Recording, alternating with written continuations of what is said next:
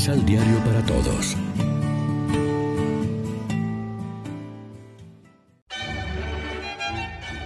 Proclamación del Santo Evangelio de nuestro Señor Jesucristo, según San Mateo.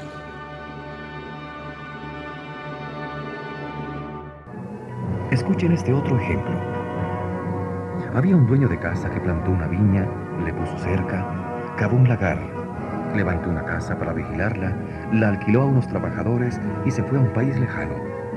Cuando llegó el tiempo de la vendimia, el dueño mandó a sus sirvientes donde los trabajadores para que cobraran su parte de la cosecha. Pero los trabajadores tomaron a los enviados, apalearon a uno, mataron a otro y a otro lo apedrearon. El propietario volvió a enviar a otros servidores más numerosos que la primera vez, pero los trataron de la misma manera. Por último envió a su hijo pensando, respetarán a mi hijo. Pero los trabajadores al ver al hijo se dijeron, este es el heredero, matémoslo y nos quedaremos con su herencia. Lo tomaron pues, lo echaron fuera de la viña y lo mataron. Ahora bien, cuando venga el dueño de la viña, ¿qué hará con ellos? Los oyentes de Jesús le contestaron, hará morir sin compasión a esa gente tan mala y arrendará la viña a otros que le paguen a su debido tiempo. Jesús agregó, ¿no han leído nunca lo que dice la Escritura? La piedra que los constructores desecharon llegó a ser la piedra principal del edificio. Esa es la obra del Señor y nos dejó maravillados. Por eso les digo que el reino de los cielos se les quitará a ustedes para dárselo a gente que dé frutos. Al oír estos ejemplos de Jesús, los jefes de los sacerdotes y los fariseos comprendieron que se refería a ellos. Hubieran deseado arrestarlo, pero tuvieron miedo al pueblo que lo miraba como a un profeta. Lección Divina Amigos, ¿qué tal? Hoy es viernes primero de marzo y a esta hora, como siempre, nos alimentamos con el pan de la palabra que nos ofrece la liturgia. La cuaresma nos pone ante una dura y perturbadora situación, la muerte violenta del inocente, que ha de evidenciar en nuestro comportamiento y actuar cristianos la esperanza de Jesús, así como su secreta alegría, aun cuando anuncie su inminente paso por la muerte a manos de las autoridades religiosas de Israel. Su estilo de narración es esperanzador, misteriosamente está envuelto en la alegría.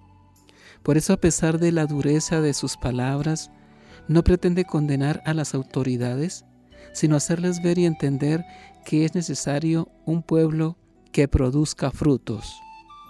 Dado que como comunidad eclesial caminamos hacia la Pascua, Debemos saber con claridad que a lo largo de la historia surgirán de forma irremediable conflictos de intereses entre diversos grupos religiosos y sociales, y que frente a ellos será necesario pronunciarse con coherencia y decisión, pero sin condenar, sin cerrar la puerta de acceso al misterio del Hijo único enviado por Dios, que entrega su vida para que también sus enemigos encuentren la vida, reconozcan al que es la piedra angular y produzcan frutos a su tiempo. Reflexionemos. Si yo soy el nuevo arrendador de la viña del Señor, ¿qué estoy haciendo para que ella produzca frutos y sean entregados a su tiempo al propietario en beneficio de sus hijos amados? ¿Cómo reconocerán los demás que el campo sembrado germina para una cosecha solidaria? Oremos juntos. Padre Santo, qué duro el lenguaje de Jesús, mediante el cual habla de sí mismo como del heredero, del que las autoridades han decidido vamos a matarlo. Concédenos tu Espíritu Santo para ser buenos labradores de tus campos y dar frutos de esperanza, que entrevean a todos la alegría de ser tus servidores. Amén. María, Reina de los Apóstoles, ruega por nosotros.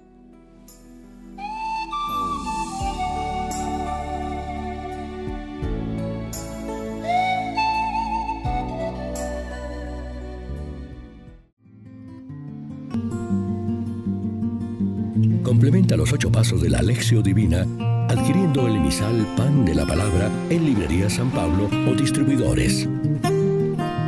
Más información www.sanpablo.co